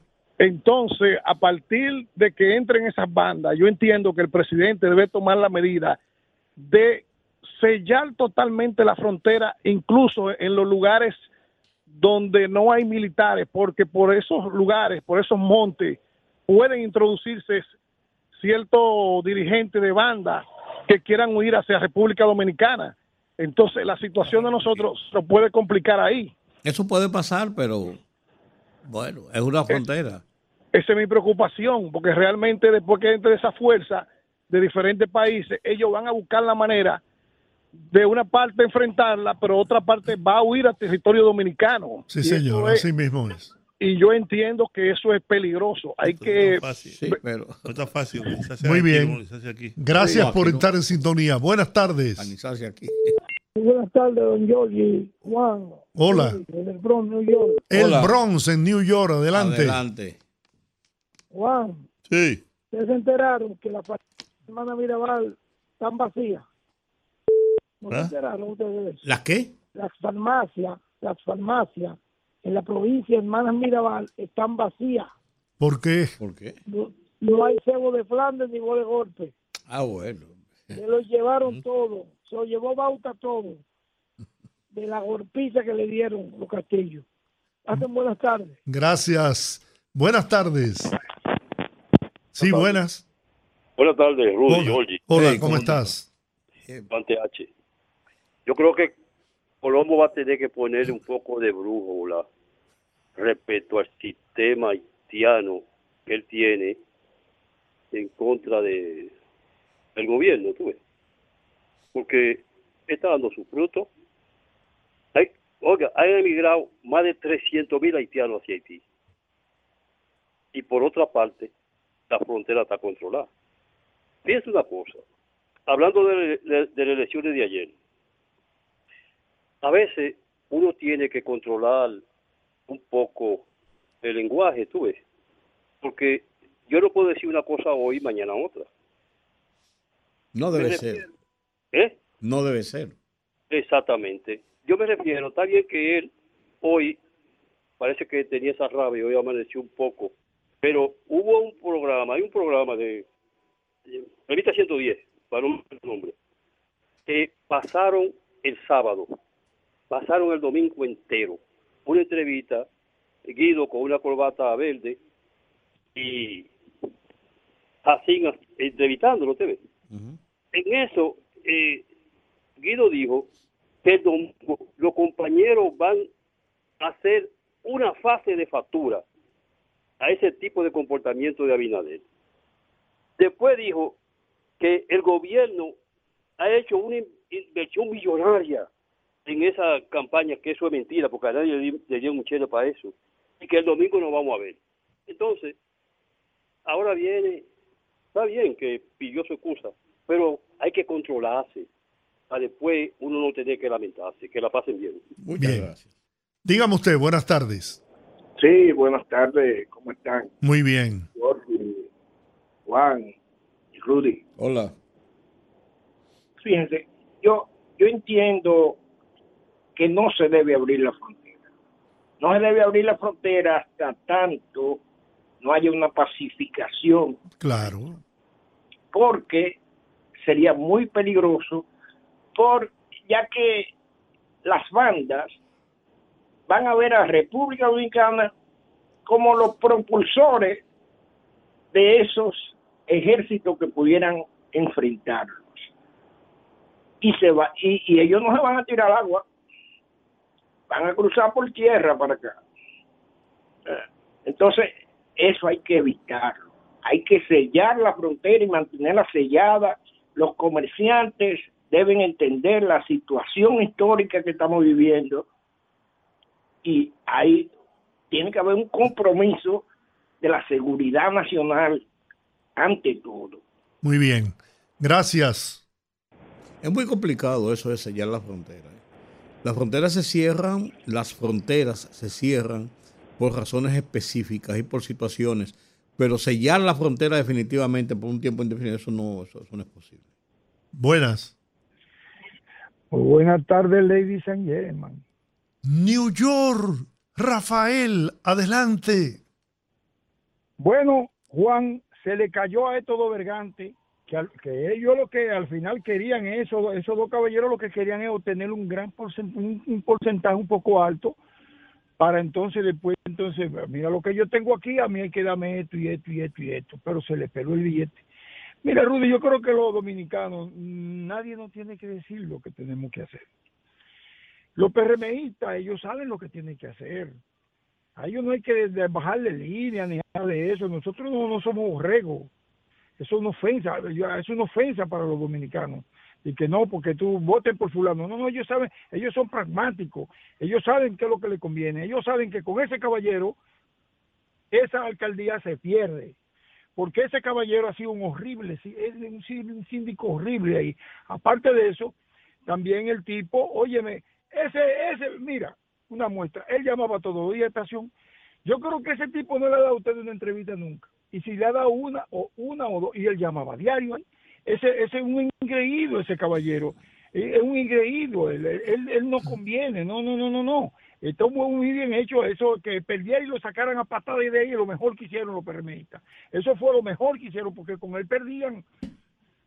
Por otro lado, déjeme decirle que New York tiene un sistema de cámara, Juan, en los semáforos, cámara de velocidad y cámara también en la, en la ruta de la guagua. Y eso no cuesta dos pesos, hacer todo eso. Los semáforos de New York no son inteligentes, son regulares. Lo que son inteligentes son las cámaras. la cámara de velocidad a, a Rudy a, a 28 ya te tiro una foto. A 28. Mira, ahí tú ves la 181, Juan. Después que tú cruzas, que va del Bronx al Alto Manhattan, ahí ya no se puede cruzar. Eso es la, la ruta de la guagua. eh, eh, eh. Yo me metí ahí y me mandaron mi, fo- mi 50 dólares. Una fotografía con yo pasando. Y después tú mismo la puedes ver en el internet cuando tú vas ahí. En Long Island, una guagua, Juan, una guagua de esa de, de, de- de escuela. En una calle de tres carriles estaba parqueado, estaba parqueado en el carril de la derecha y yo pasé del otro lado, lejos de la guagua, 250 dólares. No, no puedes rebasar una guagua. Ahí lo juegan, ¿no? No, pero si, oye, pero si hay un carril por medio. No puede, la, lo dice la, la ley de tránsito. Te lo digo porque yo me Yo examiné sé, para pero- la licencia en Texas y es- hay que detenerse. Óyete, Rafael, y tú no te bañaste, tú no te bañaste con el alcalde eh, eh, Adams, que se bañó ahí en traje de baño en, en, en- en las inundaciones de Nueva York. Ahí aparece una fotografía con un traje de baño amarillo bañándose. Pero si él es el responsable de todas esas inundaciones, Pero por si no qué, si no trabaja. pero porque hoy el man del agua del cielo. no- pero óyeme, pero si está todo tapado, que hubo que tirarse hasta la gente a destapar vaina llena de basura, ese caballero. Tú no sabes que quito las agencias son enemigas de él. Si, si todas las agencias no hacen nada, porque todo, porque ahora la policía, pero después van por los otros. Ese es tu alcalde. Entonces los otros se solidarizan con la policía. Ese es tu alcalde. no sirve ni para espiar ese caballero, eso no sirve para nada ese tipo. Ese tipo no sirve para nada, no trabaja un vago. Lo único que le hace es pagarle a, pagarle a los inmigrantes que vienen por ahí, por la frontera, 200 dólares de, de, de, de- de hoteles diarios, dinero. Rafael, gracias. Le dan dinero, Medicaid. No, hombre, no que se vaya para el carajo ese negro, mamón. Abul, buenas tardes. Usted no ¿Cómo vio la fotografía todo? de, No. de Por- eh, por cierto, Agada? por cierto, la, la NASA ha creado un sistema para producir nubes, igual que los chinos.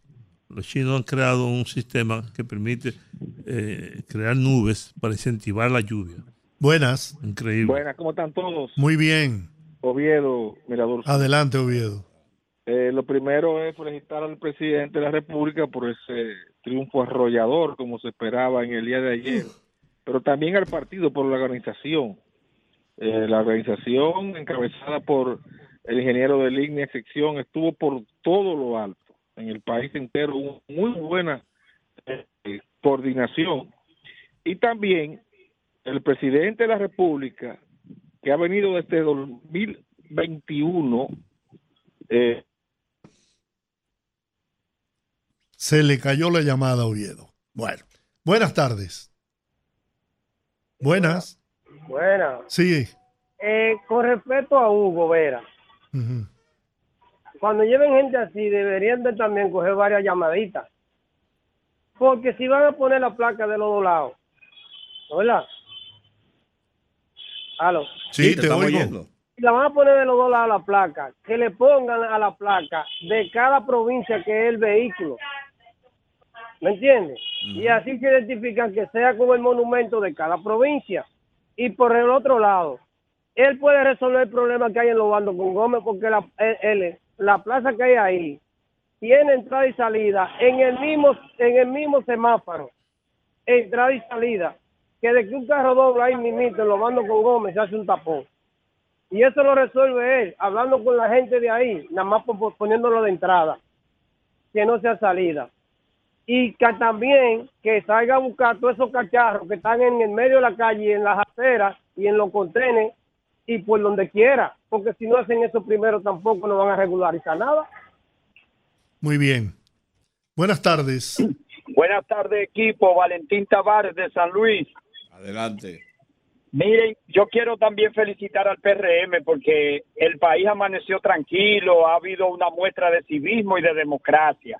Por otro lado, don Giorgi, el, el expresidente Leonel Fernández postergó su viaje a la frontera, pero a mí hay algo que me preocupa y le voy a dar un consejo a Leonel.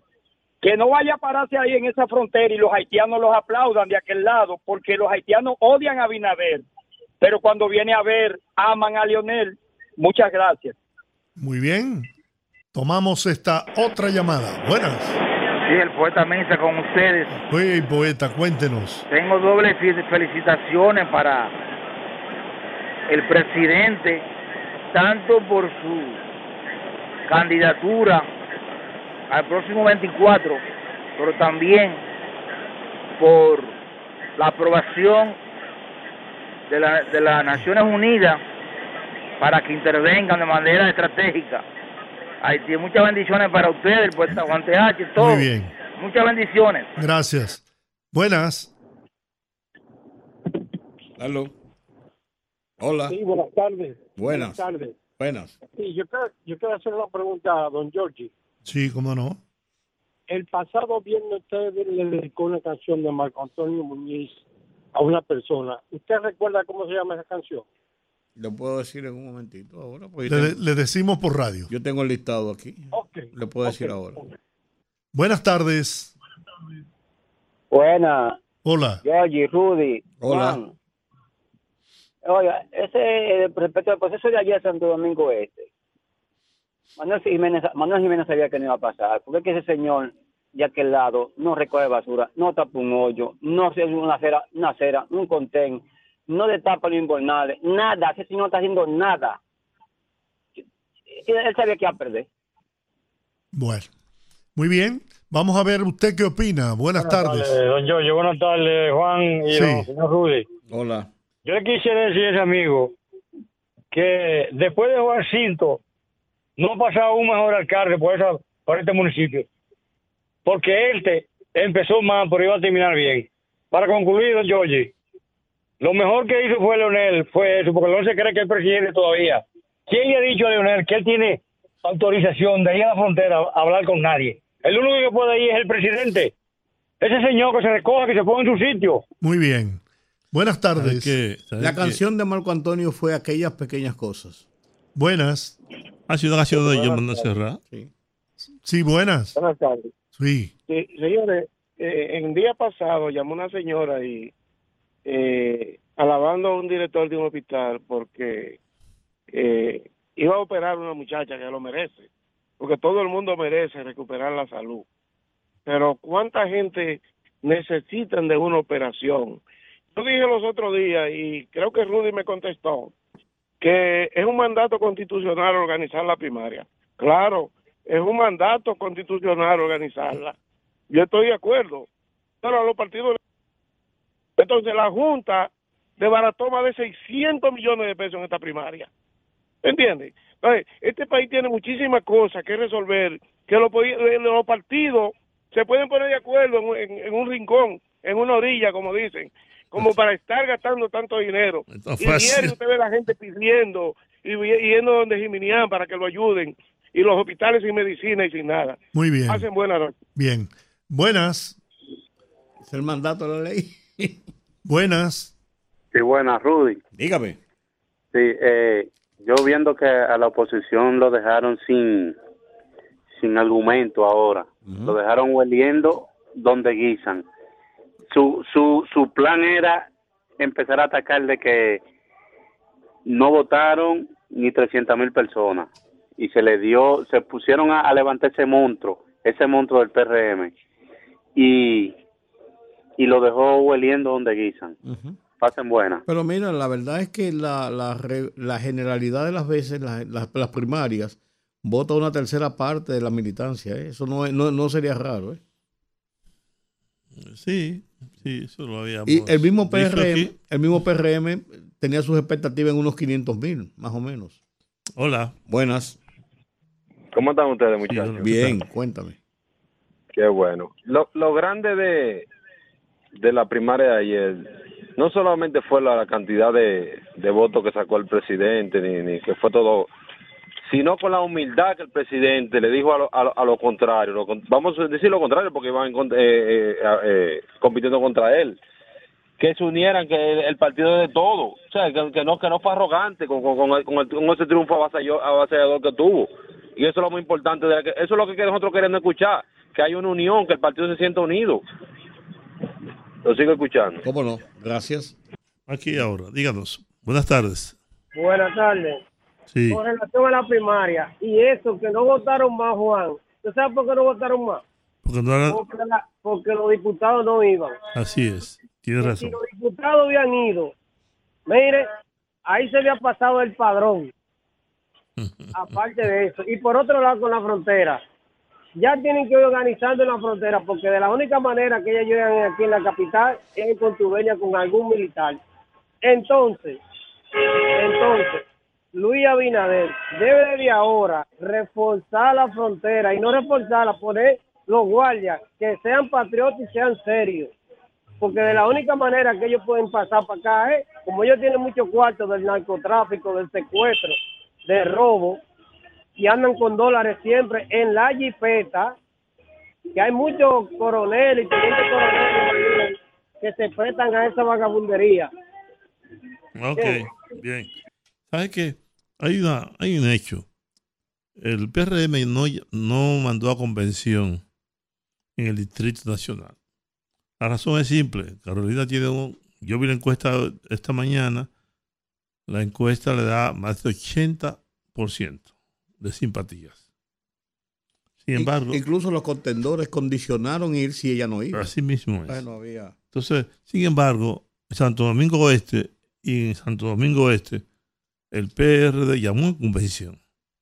Pudo haberse reservado como pasó aquí, en la capital. Pero ahí había competencia. Pero, exacto. Entonces, Había había una competencia y parece que las encuestas también eh, no favorecían tan ampliamente a Manuel como para reservarse esa candidatura. Ni a este señor. Ni, ni a Andújar, a Cherole. Ni a Cherole. Por lo tanto, lo mandó a convención.